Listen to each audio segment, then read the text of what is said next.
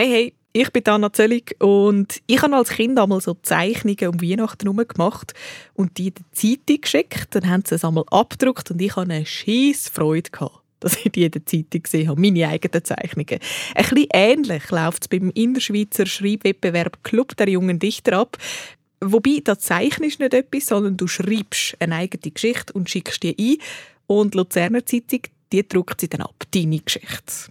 Ich habe dir zehn Gewinner und Gewinnerinnen-Geschichten ausgewählt, die wir jetzt zusammen hören. Die frechen Eichhörnchen von Neil Ulrich. Auf einer Waldlichtung entdeckte ich ein Eichhörnchen, das ein T-Shirt anhatte. Siehst du das? fragte ich meinen Bruder. Aber der war plötzlich verschwunden. Anton war weg, wie vom Erdboden verschluckt. Ich suchte verzweifelt nach Anton, schrie seinen Namen, aber Anton war nirgends zu finden. Da kam das Eichhörnchen mit dem T-Shirt auf mich zu. Ich traute meinen Augen nicht. Das Eichhörnchen hatte nicht nur ein T-Shirt an, es hatte sogar Tätowierungen im Fell. Ein richtiges Gangster-Eichhörnchen, dachte ich, dass es sowas gibt. Suchst du Anton? fragte das Eichhörnchen frech. Ich zögerte etwas, nickte dann aber. Ich bin Freddy, der Anführer der Eichhörnchenbande hier im Wald. Deinen Bruder Anton haben wir mitgenommen. Echt jetzt? sagte ich erstaunt. Hol bitte meinen Bruder, ich will nach Hause, sagte ich entschlossen. Freddy kicherte laut. Zuerst bringst du mir und meiner Bande zehn Kilo leckere und edle Nüsse vom Feinkostladen. Verstanden? Sonst siehst du deinen Bruder nie wieder. Du hast genau eine Stunde Zeit dafür. Ich merkte plötzlich, wie ernst die Lage war und dachte mir, nur los und Nüsse kaufen. Ich musste doch Anton unbedingt retten. Nach einer Stunde kam ich außer Puste und ganz überladen mit vollen Säcken wieder in den Wald. Hier, ihr gierigen Eichhörnchen, da habt ihr eure Nüsse. Nun will ich meinen Bruder zurück. Da kam Freddy mit seiner Bande über die Tannen gesprungen herab. Das hast du sehr gut gemacht, Bruno, meinte Freddy schmunzelnd. Los, komm, ich zeig dir, wo dein Bruder ist. Als wir etwa fünf Minuten am Laufen waren, redete Freddy nichts mehr. Ich guckte mich um. Freddy war spurlos verschwunden. Ich ging zurück an den Ort mit den Nüssen, aber da war nichts mehr. Keine Nüsse, nur noch leere Säcke. Ich wurde sehr wütend auf die Eichhörnchen. Es war schon spät und es wurde dunkel. Ich musste meine Eltern in das Problem einweihen. Ich rannte schnell und sehr verwirrt nach Hause. Zu Hause angekommen, traute ich meinen Augen nicht. Anton saß am Tisch und aß ein leckeres Nutella-Brot. Anton, wo warst du? fragte ich ganz entsetzt. Anton gab gelassen zurück. In meiner ersten Musikstunde, das habe ich dir doch gesagt. Ich war verwirrt. Diese Eichhörnchen haben mich schön an der Nase herumgeführt. Na, wartet nur. Rache ist süß.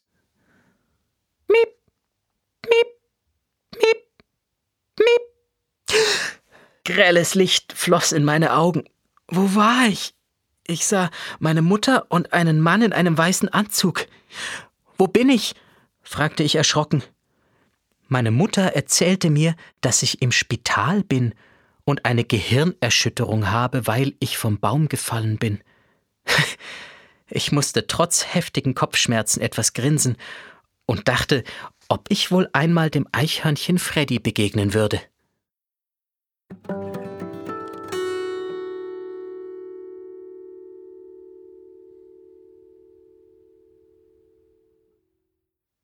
Die Taschenlampe von Elisabeth Fischer Das Haus sah verlottert aus, die Namen an den Klingelschildern waren unlesbar. Ich drückte gegen die Haustür Sie war unverschlossen. Als ich hineinging, breitete sich ein mulmiges Gefühl in mir aus. Als ich die Treppen hochging, wurde das Gefühl stärker. Das Gefühl wurde noch viel stärker, als ich in dem verlassenen Haus die Tür ganz oben links aufdrückte, sie war unverschlossen, und hineinging. Gleich darauf stieß mein Fuß gegen etwas, das darauf hinwegrollte, es war eine Taschenlampe mit seltsam verschnörkelten Zeichen darauf. Ich knipste die Taschenlampe an. Ich hatte sie zufälligerweise auf eine Wand gerichtet, und dort, wo das Licht der Taschenlampe auf die Wand traf, wurde sie ganz durchsichtig. Meine Gedanken wirbelten durcheinander. Ist das Magie? Nein, Magie gibt es nicht. Oder oder vielleicht doch? Nein, das ist wahrscheinlich eine hochmoderne Erfindung. Während ich so dachte, achtete ich gar nicht darauf, was hinter der Wand geschah. Ein großes, seltsames Wesen kam auf den durchsichtigen Teil der Wand zu und ging hindurch.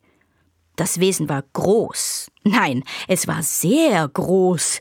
Es hatte große Flügel, aber das Seltsamste an dem Tier war seine Farbe. Die Farbe gab es nicht. Es sah so aus, als ob es alle Farben wären.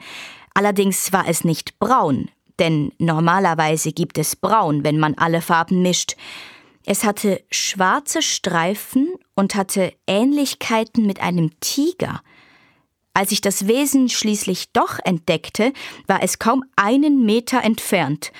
Es sah nicht bösartig aus, aber ich hatte trotzdem eine Riesenangst. Erst als ich das Wesen auf den Rücken legte wie ein Hund, begriff ich, dass es gar nicht böse war. An seinem Hals sah ich ein Halsband, auf dem geschrieben stand Ich heiße Shi. Gleich nachdem ich es gelesen hatte, verblassten die Worte und andere tauchten auf. Wie heißt du? So konnte ich mich also mit dem Tier unterhalten. Ich antwortete dem seltsamen Tier also Ich heiße Mo. Plötzlich spürte ich eine Hand an meiner Schulter. Aufwachen, du musst in die Schule, hörte ich die sanfte Stimme meiner Mutter. Es war also nur ein Traum. Erst dann dachte ich daran, dass ich an dem Tag Geburtstag hatte, ich war ziemlich spät dran, also zog ich mich in aller Eile an, frühstückte und ging aus dem Haus. Die Schule war wie immer total langweilig. Auf dem Heimweg nahm ich die Abkürzung durch den Park. Doch im Park sah ich eine Statue, die mir noch nie aufgefallen war. Sie sah genauso aus wie Ski und war auch genauso groß. Wie in meinem Traum. Ich berührte die Statue und schloss die Augen.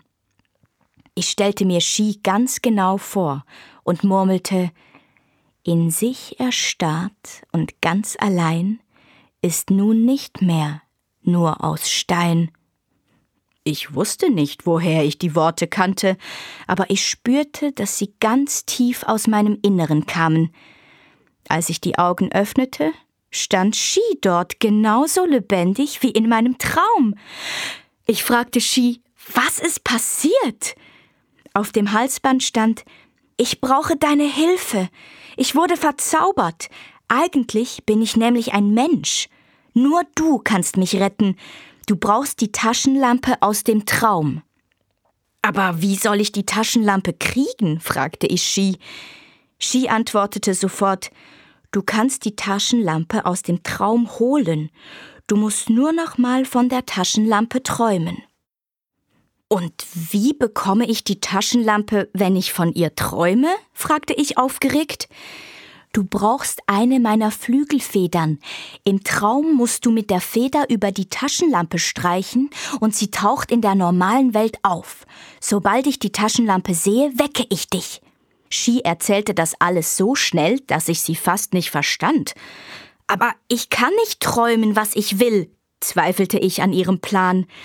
Shi lachte darüber nur und erklärte mir, ich habe Traumstaub. Du musst bloß in den Staub hineinschreiben, was du träumen willst. Okay, aber bitte erst am Nachmittag, sagte ich, denn ich wollte nicht zu spät zum Mittagessen kommen, weil an dem Tag mein Geburtstag war und es Pfannkuchen zum Mittagessen gab. Am Nachmittag ging ich so schnell wie möglich in den Park. Shi wartete dort schon auf mich. Sie ließ den Traumstaub auf den Boden rieseln und diktierte mir, was ich hineinschreiben sollte. Als ich fertig geschrieben hatte und wir den Staub wieder eingesammelt hatten, erklärte mir Shi, dass ich einen Teelöffel von dem Staub essen sollte. Ich ging nach Hause, um einen Teelöffel zu holen. Als ich zurückkam, stand Shi mit einer merkwürdigen Pose in der Mitte des Platzes. Erst dann entdeckte ich die Oma, die vorbeihumpelte. Es dauerte eine halbe Ewigkeit, bis die Oma verschwunden war. Wir beschlossen, uns hinter einem Baum zu verstecken, damit wir ungestört waren. Ich nahm einen Löffel Staub zu mir und fiel in einen tiefen Schlaf. Ski drückte mir die Feder noch gerade rechtzeitig in die Hand, bevor ich einschlief. Beim Aufwachen lag die Taschenlampe neben mir auf dem Boden. Ich konnte mich nicht erinnern, was ich geträumt hatte, aber offenbar hatte es geklappt. Juhu! Ski strahlte mich an und lachte. Ich fragte sie, was ich tun müsste, damit sie wieder ein Mensch werden kann. Du musst zweimal auf den Druckknopf drücken und mich anleuchten aber jedes Fleckchen von mir muss einmal angeleuchtet gewesen sein. Dann werde ich wieder ein Mensch, erzählte sie mir aufgeregt. Ich leuchtete sie von oben bis unten ab, aber nichts änderte sich, also leuchtete ich sie von links nach rechts ab, und dieses Mal verschwammen ihre Umrisse, und plötzlich stand ein ganz normales Mädchen vor mir und rief überglücklich Ich bin frei. Etwas leiser fügte sie hinzu Mein wirklicher Name ist Amelie. Oh, danke, danke, danke, danke, danke.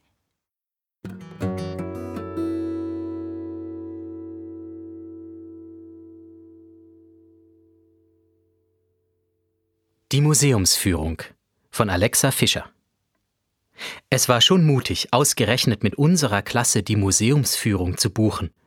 Aber was dann geschah, hätte wohl niemand gedacht. Ich freute mich schon seit Wochen auf diesen Tag, denn heute hatte unsere Lehrerin einen Ausflug ins Naturhistorische Museum geplant. Wir trafen uns alle vor dem Eingang des Museums und schlüpften dann gespannt hinein. Plötzlich hörte ich einen Schrei. Ich schaute mich erschrocken im Raum um, um selber für einen Moment zu erstarren. Circa zehn Totenköpfe, die auf der Fensterbank standen, glotzten mich an. Zu meiner Erleichterung hörte ich unsere Lehrerin sagen, keine Sorge, das sind nur Eichhörnchenschädel. Wir gingen vorsichtig weiter in den dunklen Raum hinein. Zehn Minuten später bekamen wir schon den nächsten Schreck. Unsere Lehrerin hatte uns nämlich mit dem Museumsführer Professor Lebensgefährlich verabredet. Dieser sah aus wie eine Kreuzung aus Nacktkatze und Kröte. Er war klein, sein Körperbau kräftig und seine Beine kurz. Sein Kopf hingegen war spitz und eckig, sein Kinn ausgeprägt und sein Kopf kahl. In seiner linken Hosentasche steckte irgendetwas Blaues. Prompt fragte Ben neugierig: Was ist das? Er deutete auf das Fläschchen. Das, das geht euch nichts an, stotterte die Nacktkrötkatze. Ach, bitte, bitte, flötete unsere Überredungskünstlerin Laura. Na gut, aber es muss unter uns bleiben. Das ist ein Lebendigkeitstrank. Ich bin nämlich auch noch Alchemist. Wenn man nur schon einen Tropfen davon auf beispielsweise einen ausgestopften Leoparden gibt, wird er lebendig. Wie cool, rief Ben Schon schnappte er sich geschickt die Flasche und rannte zu einem Allosaurus-Skelett. Nein, nein, mach das nicht, das ist gefährlich. Aber es war zu spät. Er hatte sie schon über dem Schädel ausgeschüttet. Plötzlich bewegte sich der Armknochen des Dinos. Er hob den Kopf und peitschte mit dem Schwanz. Hilfe! Rennt um euer Leben! brüllte Professor lebensgefährlich. Wir versammelten uns im Keller des Museums. Der Museumsführer raufte sich die Haare, äh, die Glatze. Das Problem ist, dass der Gegenzauber ziemlich gefährlich ist. Was muss man denn machen, um den Dino wieder in den Normalzustand zu zaubern? fragte unsere Lehrerin nervös. Nun ja, man muss mit dem sagenumwobenen Drachenstein das zum Leben erweckte Wesen berühren. Und sonst gibt es keine Lösung? rief unsere Lehrerin verzweifelt. Nein, tut mir leid. Aber wir können doch nicht einfach hier sitzen und nichts tun, warf ich ein. Nach längerer Diskussion entschieden wir, dass Professor lebensgefährlich versuchen würde, den Drachenstein aus der Vitrine zu nehmen, während ich den Allosaurus ablenken würde. Auffressen konnte er mich ja schließlich nicht, denn er bestand ja nur aus Knochen. Naja, und spitzen Zähnen. Ich versteckte mich also mutig hinter einem ausgestopften, schielenden Jaguar und schlich mich dann leise an das Knochenmonstrum heran. Ich suchte fieberhaft einen Gegenstand, den ich dem Dino vor die Füße schmeißen konnte. Gedankenverloren griff ich in meine leeren Hosentaschen. Moment, leer? Was war denn das? Ach ja, mein in Alufolie verpacktes, halb aufgegessenes Schinkensandwich. Erleichtert über den Fund und gleichzeitig enttäuscht, weil ich es für später aufheben wollte, knallte ich es ihm vor die Füße. Es klappte. Der Saurier bewegte den Kopf in dessen Richtung. Ich beobachtete, wie sich der Professor zur Vitrine schlich, den Stein entnahm und sich langsam dem Sandwich kauenden Allosaurus näherte. Kaum berührte er den Schwanz, erstarrte der Allosaurus wieder, als wäre nichts gewesen. Juhu, wir haben es geschafft, jubelte der Museumsführer. Zur Feier des Tages lud er uns alle in die Museumskafeteria ein. Ich bestellte natürlich ein Schinkensandwich. Abends lag ich noch lange wach im Bett und dachte über den Tag nach. Ich beschloss, nie wieder mit meiner Klasse ins Museum zu gehen. Am besten, ich melde mich das nächste Mal einfach krank.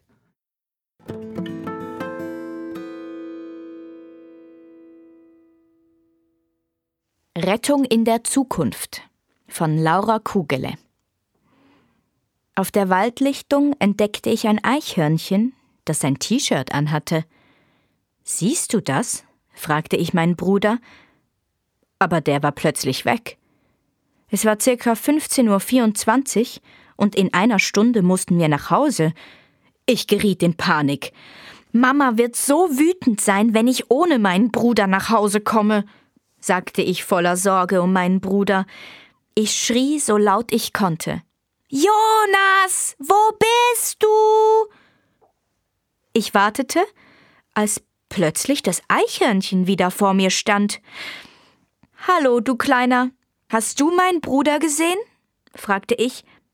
Es gab keine Antwort. War ja auch klar. Ich sah schon den Zeitungsartikel für morgen vor meinen Augen.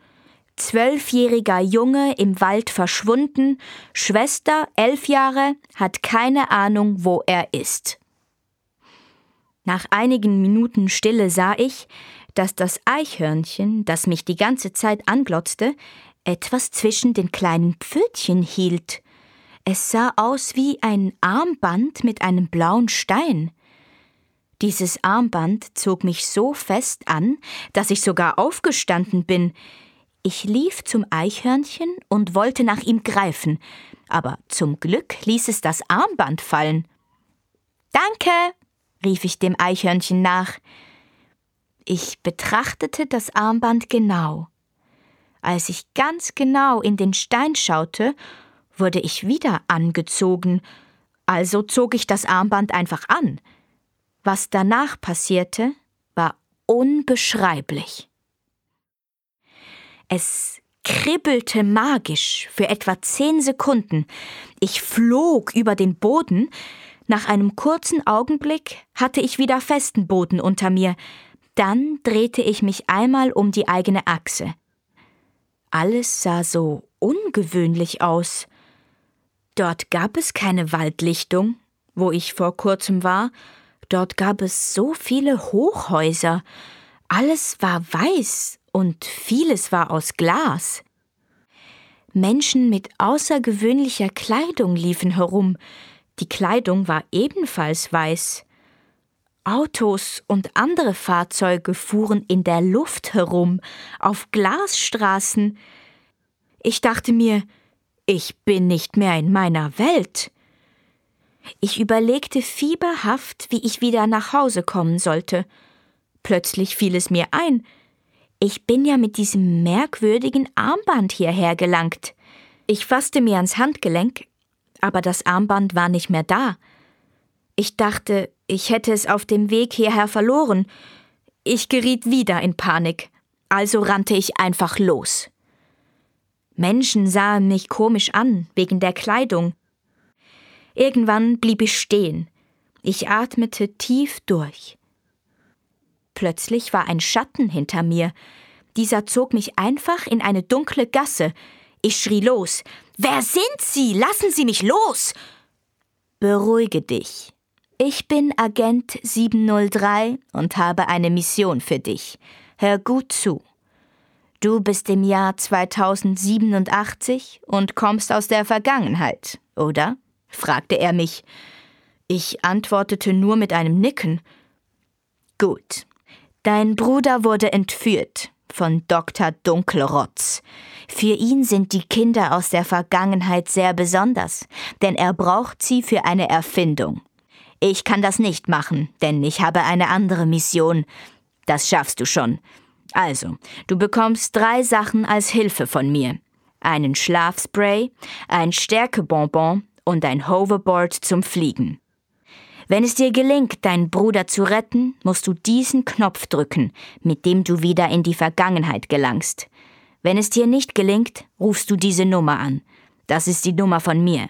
Verstanden? erklärte mir der Agent, dem ich fassungslos zugehört hatte. Ja, antwortete ich immer noch staunend. Gut, hier ist der Rucksack. Ich teleportiere dich jetzt in sein Büro. Sei mutig und leise, zudem auch weise. Viel Glück, sagte der Agent zum Abschied. Es kribbelte wieder und plötzlich war ich wieder ganz woanders. Also, das hat nach der Zeit wirklich genervt. Der Rucksack war noch da. Gut, dachte ich mir, Plötzlich standen etwa 14 Wächter vor mir, die haben natürlich angeberisch die Muckis gezeigt. Zuvorderst, glaubte ich, war der Chef. Der Mann trat einen Schritt vor zu mir. Ich bin Dr. Dunkelrotz und ich brauche die Aare von den Vergangenheitskindern. Er lachte gruselig, so dass ich zusammenzuckte. Plötzlich kamen die Männer auf mich zu. Schnell steckte ich mir das Stärkebonbon in den Mund. Es kribbelte wieder leicht, aber angenehm. Als ein Wächter zuschlagen wollte, wich ich schnell aus und kickte zurück. Das ging eine Weile hin und her. Ich habe zum Glück nur ein paar Kratzer abbekommen. Es dauerte ein wenig, bis alle am Boden lagen. Als ich es dann endlich geschafft hatte, holte ich das Spray aus dem Rucksack und sprühte jedem etwas ins Gesicht. Aus der Tür, wo die Wächter herkamen, bin ich geflüchtet. Ich rannte den Gang entlang, bis ich zur Tür mit der Aufschrift Gefängnis kam. Ich öffnete vorsichtig die Tür. Alles war ruhig, zum Glück. Ich lief den Gang herunter. Alle Zellen waren leer. Als ich schon fast am Ende von diesem Gang war, verlor ich schon die Hoffnung. Ich dachte mir, warum musste dieser Kerl auch genau meinen Bruder entführen? Als ich an der letzten Zelle ankam, schaute ich genau hin. Irgendwann regte sich was, und ich rief etwas zu laut Jonas, ich bin's, Jessica. Wo ist der Schlüssel? Ich hol dich da raus. Jessica, aber aber wie? fragte Jonas stotternd. Das erkläre ich dir später, sagte ich jetzt etwas strenger. Der Schlüssel ist in einer Bodenluke. Hebe sie einfach hoch, antwortete mein Bruder schnell. Das machte ich dann auch. Ich suchte jede Luke ab. Schlussendlich fand ich den Schlüssel auch. Schnell hatte ich meinen Bruder aus der Zelle geholt. Danke, Schwesterherz, sagte mein Bruder dankend und umarmte mich. Nach einiger Zeit trennten wir uns wieder und suchten den Ausgang zur frischen Luft. Zum Glück begegneten wir keinem Wächter mehr. Nach gefühlten zehn Minuten fanden wir den Ausgang. Ich holte das Hoverboard und den Knopf aus dem Rucksack. Steig auf! rief ich meinem Bruder zu. Schnell sprang er hinten drauf Kurz darauf öffnete sich die Tür, von wo wir gekommen waren. Dr. Dunkelrotz rannte auf uns zu. Bleibt stehen! Ich brauche euch noch! rief er. Ich wusste nicht, wie ich dieses Ding fliegen kann, also machte ich alles genau wie bei einem Skateboard und es klappte. Weit oben in der Luft, Dr. Dunkelrotz war nicht mehr in Sicht, drückte ich auf den Knopf. Wieder kribbelte es leicht, es war aber ein tolles Gefühl. Wir waren wieder auf der Waldlichtung. Um genau die gleiche Zeit, wie wir gegangen sind. 15.24 Uhr. Alle Sachen waren noch da. Was ist passiert? fragte mein Bruder. Das erzähle ich dir alles auf dem Heimweg, Bruderherz, sagte ich und grinste in mich hinein.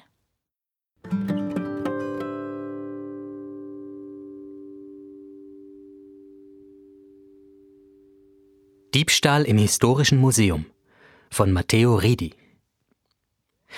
Es war schon mutig, ausgerechnet mit unserer Klasse die Museumsführung zu buchen. Aber was dann geschah, hätte wohl niemand gedacht. Es war Mittwoch und wir waren im Historischen Museum. Unsere Klasse war ja berühmt berüchtigt, was Ausflüge anging. Die Lehrpersonen mussten schon einiges von uns erdulden. Stets hatten wir Blödsinn im Kopf. Solch ein Museumsbesuch war also riskant. Doch wir fanden es sehr spannend. Am besten gefiel uns ein mit Edelsteinen verzierter Sarkophag. Er beinhaltete eine Mumie. Plötzlich erscholl eine Alarmsirene. Das Gebäude wurde evakuiert und wir mussten das Museum sofort verlassen. Als wir etwa 100 Meter entfernt waren, explodierte etwas im Museum in einer riesigen Rauchwolke. Etwa zwei Minuten später war schon die Spezialeinheit der Polizei da. Sie stürmten das Museum, beziehungsweise was noch davon übrig blieb, und kontrollierten alles. Ich und meine zwei Freunde Fabio und Tim gingen einmal um das Gebäude herum. Da schoss ein schwarzer Lieferwagen um die Ecke. Er war voller Antennen und die beiden Fahrer waren schwarz angezogen. Beide trugen Zombie-Masken. Der Lieferwagen war hinten fensterlos und an der Front hatte er eine riesige Stoßstange. Wir wollten uns die Autonummer merken, doch da sahen wir, dass der Lieferwagen gar keine hatte. Schnell rannten wir zu den Polizisten und erzählten ihnen davon. Der eine Polizist hieß Kommissar Müller. Nachdenklich liefen wir zu meinem Freund Fabio nach Hause und besprachen dort, wie wir etwas über den Lieferwagen herausfinden konnten. Unsere Recherchen im Internet waren leider erfolglos. Doch als wir am nächsten Tag alle drei ins Hallenbad fuhren, trauten wir unseren Augen nicht. In einer engen Gasse stand dieser schwarze Lieferwagen. Er war unbemannt. Neugierig spähten wir durch die getönten Scheiben – Drinnen lagen die beiden Zombie-Masken. Als wir ein bisschen weiter an der Fassade entlang gingen, erspähten wir eine mit sechs Schlössern gesicherte Stahltür. Plötzlich wurde sie aufgerissen und eine vermummte Gestalt stürmte heraus. Wir schlichen durch die Tür in das Innere des Gebäudes. Auf den Eingang folgte ein langer Korridor mit vier Türen. Hinter der ersten war ein viereckiger Raum, überstellt mit Regalen. Diese waren vollgestellt mit Reagenzgläsern, die seltsame Flüssigkeiten enthielten. Einen Raum weiter entdeckten wir ein Mikroskop, unter dem ein winziges, seltsames Etwas lag. Wir betraten den dritten Raum und erschauderten. Auf einem hochmodernen Labortisch lag die Mumie. Erschrocken wichen wir zurück und ich unterdrückte einen Aufschrei. Fabio wollte davonrennen, aber Tim hielt ihn am Ärmel fest. Komm schon, drängte er. So wagten wir uns in den vierten Raum und spähten vorsichtig durch den Türspalt. An einem Tisch saß ein älterer Mann mit strubbeligen weißen Haaren. In dem Moment drehte er sich erschrocken zu uns um und starrte uns an. Er ging langsam auf uns zu und fragte barsch Wer seid ihr? Und was zum Henker tut ihr hier? Nach diesen Worten rannte er auf uns zu und packte mich. Mit meiner freien Faust versetzte ich ihm einen ordentlichen Schlag in die Magengrube, worauf er zu Boden sackte. Oh, oh, ihr verdammten Bengel! rief er uns wütend nach. So schnell wir konnten, rannten wir nach draußen. Im gleichen Moment fuhr ein Streifenwagen vorbei. Am Steuer saß Kommissar Müller und drei seiner bewaffneten Elitepolizisten. Wir wedelten wild mit den Armen und zeigten auf das Gebäude. Mit quietschenden Bremsen hielten sie an und stürmten den Korridor entlang, wo ihnen sogleich der alte Mann sowie sein Komplize entgegenrannten, die hinter uns Jungen her waren. Die Polizei machte kurzen Prozess, und ruckzuck saßen die beiden Verhafteten auf der Rückbank des Polizeiwagens. Wie sich später herausstellte, stahlen die Verbrecher die Mumie, um aus ihrer DNA ein Serum herzustellen, welches unsterblich machte. Naja, auf ein solches Serum muss die Menschheit nun vorerst noch warten.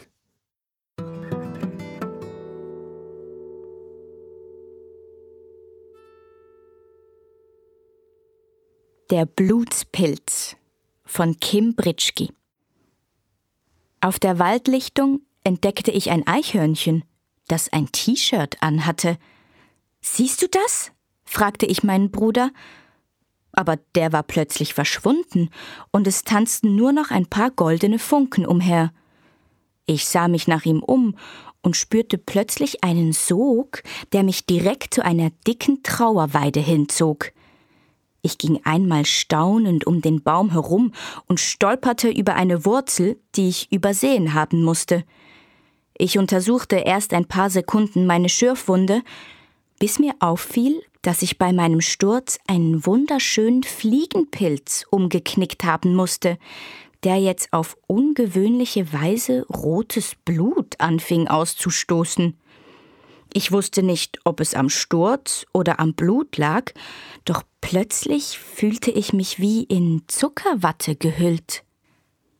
Als ich wieder aufwachte, befand ich mich in einer sich strohig anfühlenden Hängematte, die hoch oben in einer Linde vor sich her schaukelte. Auf meinen Rippen saß das Eichhörnchen vom Wald. Es trug immer noch das T-Shirt und, wie mir erst jetzt auffiel, winzig kleine Sneakers. Chiara, Chiara, rief es immer wieder und hüpfte auf mir herum wie ein Gummiball. Wer bist du? fragte ich es. Freddy Fremdenführer, aber alle nennen mich FF. Du möchtest sicher wissen, wo dein Bruder ist und wie du hergekommen bist. Das kann ich dir sagen. Also, alles begann damit, dass die Einhorn-Erstklässler das erste Mal Zauberunterricht hatten. Leider ist irgendetwas schiefgelaufen und ein Teleportationszauber ist in die Menschenwelt gelangt. Dummerweise hat er deinen Bruder getroffen, der sogleich in unsere Welt gelangte. Wir waren alle sehr erschrocken und haben ihn sogleich ins Fundbüro gesteckt. Falls jemand kommt und ihn sucht, so wie du jetzt. Was? Ihr habt meinen Bruder einfach in ein Fundbüro gesteckt? Er ist doch kein Regenschirm und auch kein Koffer. Keine Sorge, jetzt bist du ja hier und kannst ihn abholen kommen. Und rein theoretisch, wenn ich dieses Fundbüro gefunden hätte und meinen Bruder abgeholt hätte, wie würden wir dann aus dieser gewöhnungsbedürftigen Welt wieder herausfinden? Das ist ganz einfach.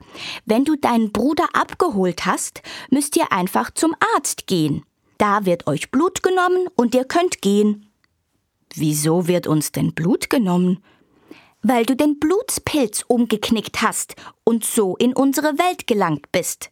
Und um wieder zurückzugelangen, muss man einen Tropfen Blut der Personen, die zurück möchten, in ein Röhrchen tropfen, welches das Blut direkt in den Pilz leitet.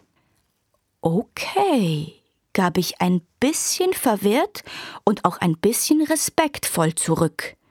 Denn immer wenn mir Blut genommen wurde, wurde mir schwarz vor Augen. Aber naja, FF erklärte mir noch, wo was war, und dann ging ich los, um meinen Bruder abzuholen. Ich fand den Weg zum Glück schnell, und als ich dann die Tür öffnete und mein kleiner Bruder freudig auf mich zurannte, war ich für einen Moment richtig glücklich. Die Betonung liegt auf Moment, denn als wir nach dreimal Verlaufen beim Arzt eintraten, wurden wir von einer schlecht gelaunten Elfe ins Wartezimmer geschickt. Wir sahen uns an und dachten beide dasselbe. Wann können wir endlich zurück? Nach fünf Minuten Wartezeit wurden wir in ein Zimmer eingewiesen, in dem eine weitere schlecht gelaunte Elfe auf uns wartete. Zuerst wurde meinem Bruder Blut genommen, da er kein Problem mit Blutsehen hat. Doch als mir dann die Spritze in die Ellenbogenunterseite gerammt wurde, taumelte ich rückwärts und sah nur noch meine Hand, die nach meinem Bruder griff, bevor ich mit dem Kopf auf den Boden aufschlug. Als ich meine Augen aufschlug, blickte ich an meine Zimmerdecke. Das musste alles ein Traum gewesen sein. Aber von wo war denn diese Schürfwunde?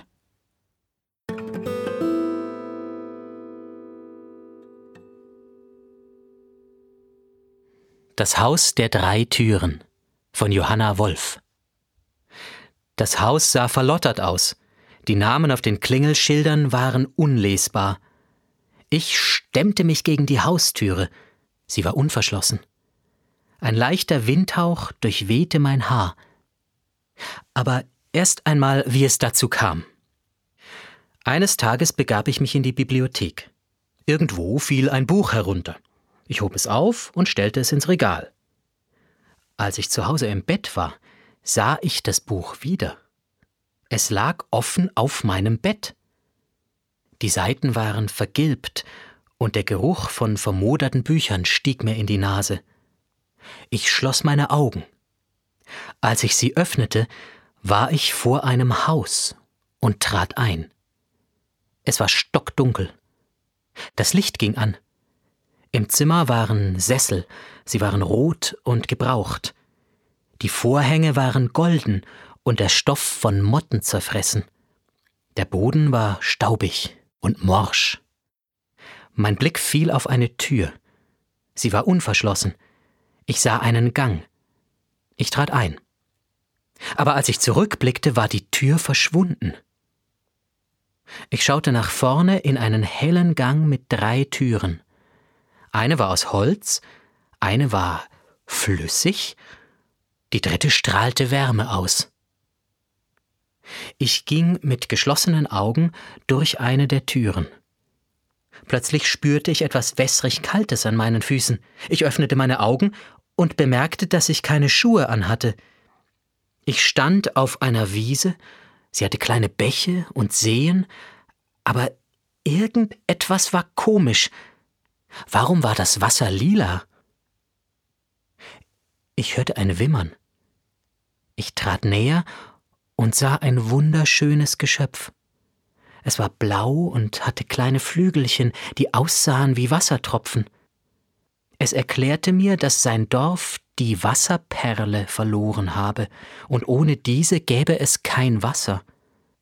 Es bat mich, die Perle suchen zu helfen, und das tat ich. Wir suchten ohne Erfolg. Plötzlich hatte ich eine Idee. Ich tauchte und merkte, dass da etwas vor mir war. Da sah ich sie vor mir, die Perle des Wassers. Ich nahm sie und gab sie der Fee. Sie führte mich zu einer Tür und sagte, dies sei die nächste Tür. Aber du musst nach der vierten Tür suchen. Ich ging durch die Türe, es wurde hell und warm. Die Sonne brannte mir im Nacken, da war ein Weg, Darauf saß ein kleines rotes Monster. Es schrie mich an. Es hörte sich an wie Schwabbelspeck, Bananen im Haus. Dann zeigte es in eine Richtung. Dort war wieder eine Tür. Ich dachte mir, äh, sind dort etwa Bananen dahinter? Ich ging rein und es roch nach frischem Moos und Erde. Ich konnte es kaum glauben. Ich war in einem Wald. Kleine Wesen flogen hektisch um mich herum. Ich folgte ihnen, Sie führten mich zu einem riesigen Baum mit langen, verknorrten Ästen.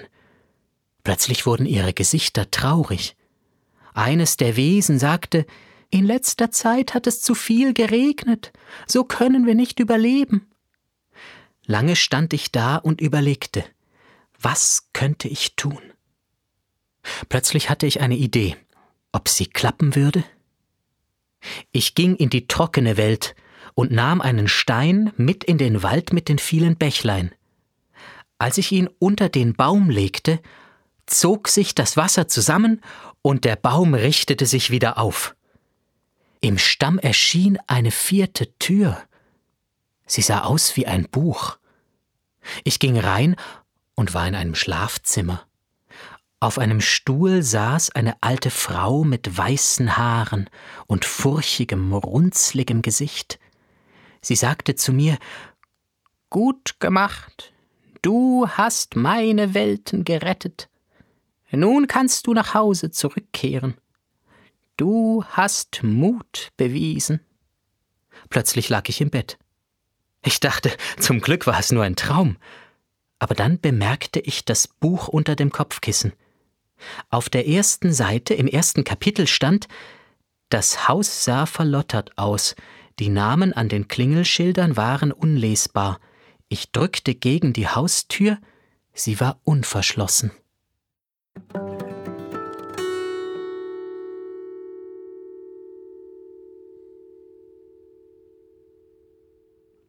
Ein schleimiges Monster von Jocelyn Christen es war schon mutig, ausgerechnet mit unserer Klasse die Museumsführung zu buchen, aber was dann geschah, hätte wohl niemand gedacht. Eine Museumsaufsicht kam schnaufend zu uns und erzählte uns geschockt Bild fliegt. Unsere Museumsführerin lachte nur und ging weiter. Plötzlich kam uns ein schwebendes Bild entgegen und verwüstete alles. Unsere Lehrerin rief mich und den Rest der Klasse zusammen und sagte uns mit beruhigender Stimme, wir sollen sofort raus. Was wir auch taten. Meine beste Freundin Michelle und ich schauten uns mit einem breiten Grinsen an. Wir wussten, was heute Nacht geschieht. Michelle und ich sind wie Superhelden, aber niemand weiß das.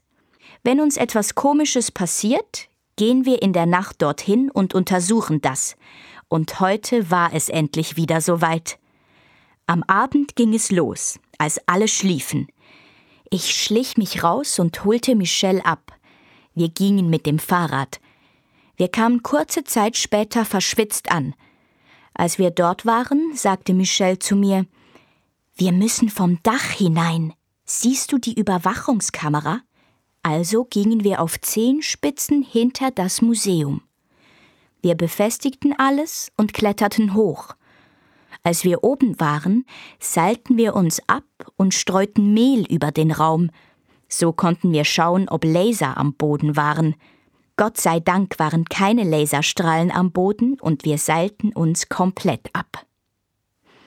Wir schauten uns nervenkitzelnd um und liefen herum. Als wir plötzlich Schritte hörten, versteckten wir uns mit schnellem Atem hinter einer Statue. Ein leises, dumpfes Pfeifen kam immer näher, aber plötzlich wurde aus diesem Pfeifen ein Schreien. Wir dachten, die Person sah uns, denn wir sahen schon sehr verschlafen aus, aber plötzlich hörten wir ein kleines Mampfen. Wir schauten aus unserem Versteck und waren geschockt. Ein kleines, glibberiges Ding fraß gerade den Hausmeister. Michelle und ich umarmten uns ganz fest und waren so leise, wie wir nur konnten. Als wir hörten, dass das grüne Ding durch die Wand flutschte, atmeten wir erleichtert durch. Was oder wer war das? fragte Michelle mit besorgter Stimme. Als wir uns beruhigt hatten, liefen wir vorsichtig weiter und kamen bei den Toiletten an. Wir gingen rein und tranken einen Schluck, denn es war im Museum sehr heiß. Michelle musste noch auf die Toilette. Ich wartete. Plötzlich hörte ich einen hohen Schrei. Ich wusste genau, wer das war. Ich rannte so schnell ich konnte zu Michelles Kabine, aber sie war nicht da. Nur noch ein Brief, in dem stand wenn du deine Freundin wiederhaben möchtest, musst du dich beeilen, um 0.30 Uhr bei den Dinosauriern. Ich erstarrte und schaute auf meine Armbanduhr. Oh Gott, das war ja schon in zwei Minuten. Ich rannte so schnell ich konnte und kam keuchend an. Ich sah meine Freundin und sprang zu ihr. Sie war in einem Gehege eingesperrt. Plötzlich sprach jemand hinter mir. Hallo, Lina. Ich drehte mich langsam um. Da war es, ein kleines, glibberiges Ding. Ich sprang drauf und versuchte es in Stücke zu reißen, aber es war stärker, es drückte mich auf den Boden. Als ich es von nahem sah, erkannte ich ihn. Mein alter Teddybär Tadels. Ich umarmte ihn. Als ich ihn fragte, wo er sich rumgetrieben hatte, erklärte er mir alles. Ich habe ihn mal im Museum vergessen, und er dachte, ich hätte ihn nicht mehr gewollt. Er war so traurig und füllte sich mit Tränen und Wut und wollte alles zerstören. Seinen grünen Schleim bekam er, weil ein Kind grünen Slushy über ihn leerte. Michelle und ich nahmen ihn mit nach Hause und schliefen sofort ein.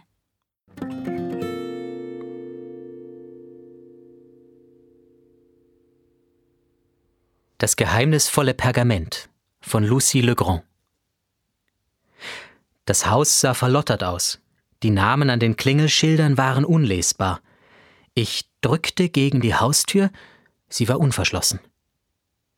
Ich nahm meinen ganzen Mut zusammen und ging hinein. Die Tür schlug hinter mir zu, so dass ich vor Schreck erstarrte.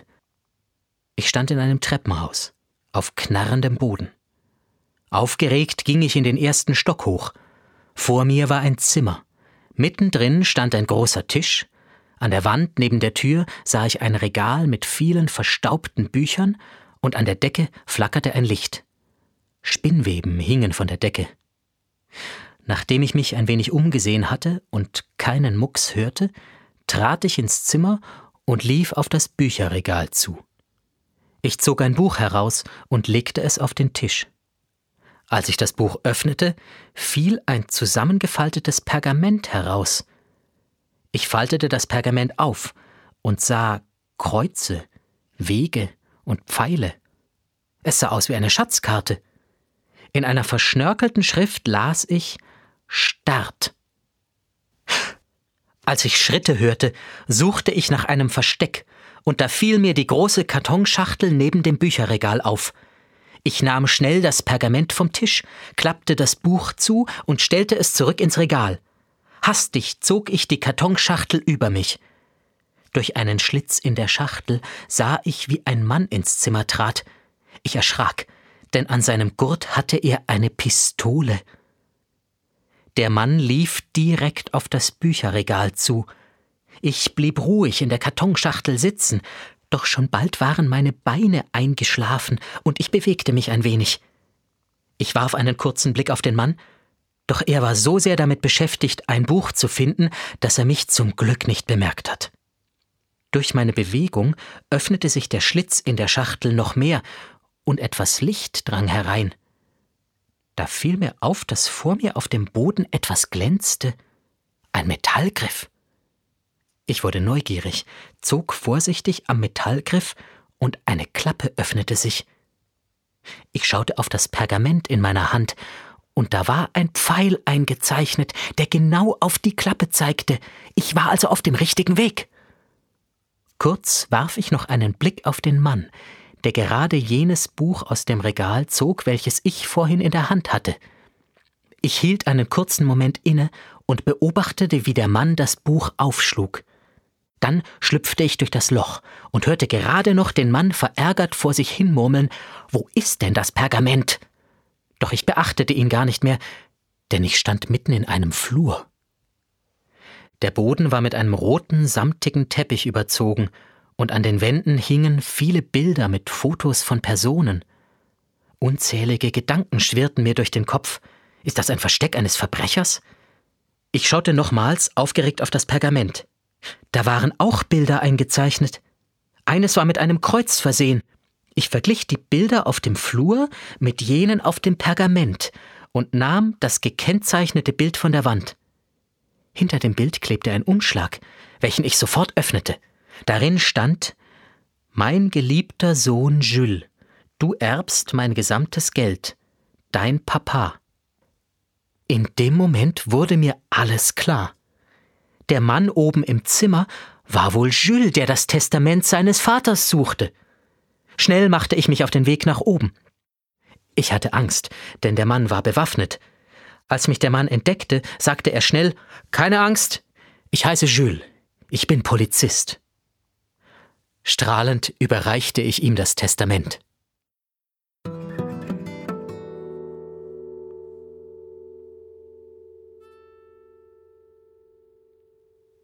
Das geheime Land Laveria von Mia Lu von Otter. Auf der Waldlichtung entdeckte ich ein Eichhörnchen, das ein T-Shirt anhatte. Siehst du das? fragte ich meinen Bruder. Aber der war plötzlich verschwunden. Das war eine der vielen Geschichten von Großmutter. Ich heiße Ella und bin 14 Jahre alt. Ich und meine Großmutter waren uns schon immer sehr nahe. Sie hat mir schon immer viele verschiedene Geschichten erzählt. Am liebsten mochte sie Fantasy-Geschichten.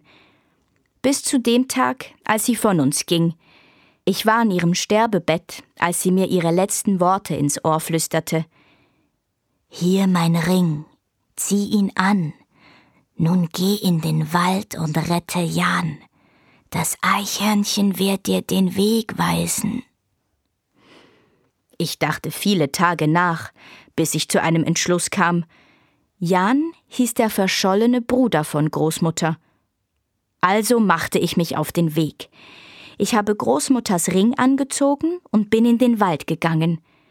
Ich war sicher schon eine halbe Stunde unterwegs, als plötzlich ein Eichhörnchen mit einem T-Shirt vor meinen Füßen an mir vorbeilief. Da fiel bei mir der Groschen. Die Geschichte mit dem Eichhörnchen war wahr. Jan wurde nach diesem Ereignis nie mehr gesehen. Ich dachte sofort, dass ich Jan retten muss und mich das Eichhörnchen zu ihm führen wird. Ich folgte ihm, aber es hatte mich zu einer alten Eiche geführt. Ich war wie in Trance. Mir schien, als würde mich die Eiche magisch anziehen, als würde sie nach mir rufen. Ich ging ein paar Schritte auf sie zu, das Eichhörnchen war immer noch neben mir, als mein Ring anfing zu leuchten und ein großes blaues Portal vor der Eiche erschien. Das Eichhörnchen sprang ohne zu zögern in das Portal. Ich hatte Angst, aber schließlich siegte die Neugier. Ich schloss die Augen und sprang dem Eichhörnchen hinterher. Als ich meine Augen wieder öffnete, war ich auf einer wunderschönen Blumenwiese. Süße Tiere tobten auf der Wiese herum und Drachen. Ja, du hast richtig gehört. Drachen flogen über die wunderschöne Landschaft hinweg. Ich sah sogar Feen, die aufgeregt und glücklich durch die Luft flogen. Ich war so erstaunt, dass ich gar nicht bemerkte, dass ich selbst auch eine Fee war. Ich hatte Flügel, die wunderschön in der Sonne glänzten, und ich hatte ein hellblaues Kleidchen an. Eine kleine Fee schwerte auf mich zu. Sie hatte rote Haare und wirkte auf mich irgendwie aufgeregt. Sie sagte Willkommen in Laveria. Du bist sicher hier, um Jan zu retten. Also, du musst über den Drachenhügel bis zum Muschelstrand. Dort im Osten des Meeres wirst du eine Insel mit einem lilanen Vulkan sehen. Auf diese Insel musst du gehen. Jan ist dort blöd auf die Flügel gefallen und kann nun nicht mehr zurückfliegen. Wenn du dort bist, gib ihm die Hand und ruft Auf Wiedersehen, Laveria. Ich verabschiedete mich von der Fee und machte mich auf den Weg. Sie rief mir hinterher Falls du dich fragst, die Zeit bleibt in Laveria stehen. Ich lief über den Drachenhügel und durch ein wunderschönes Tal. Ich begegnete vielen netten Wesen. Endlich kam ich am Muschelstrand an. Ich schaute in den Osten und dort sah ich wirklich eine Insel mit einem lilanen Vulkan, wie die Fee gesagt hatte. Ich wollte losfliegen, aber da bemerkte ich, dass ich ja gar nicht fliegen kann. Aber ich wollte es versuchen. Ich flog etwa drei Meter weit und planschte dann ins Wasser. Aber ich wollte es durchziehen. Als ich dann endlich bei der Insel ankam, war ich klitschnass. Auf einem Stein sah ich einen verzweifelten Feenjungen. Ich ging zu ihm rüber und fragte, ob er Jan ist. Er antwortete mit Ja und fragte mich, ob ich seine Befreierin wäre. Ich antwortete ihm Ja und sagte, Gib mir die Hand. Auf drei rufen wir gemeinsam auf Wiedersehen, Laveria. Okay? Eins, zwei, drei. Auf Wiedersehen, Laveria! Nun leben wir glücklich und zufrieden in unserem Haus am Waldrand, wo alles angefangen hat. Richtig coole Geschichten von Kind aus der Innerschweiz, die wir hier gehört haben. Wenn du keine Geschichte von uns verpassen willst, dann geh auf srfkids.ch oder abonniere den Podcast. Ich habe dir immer wieder ganz viele lässige Geschichten zum Hören. Bis bald wieder, Anna Zöllig, mein Name.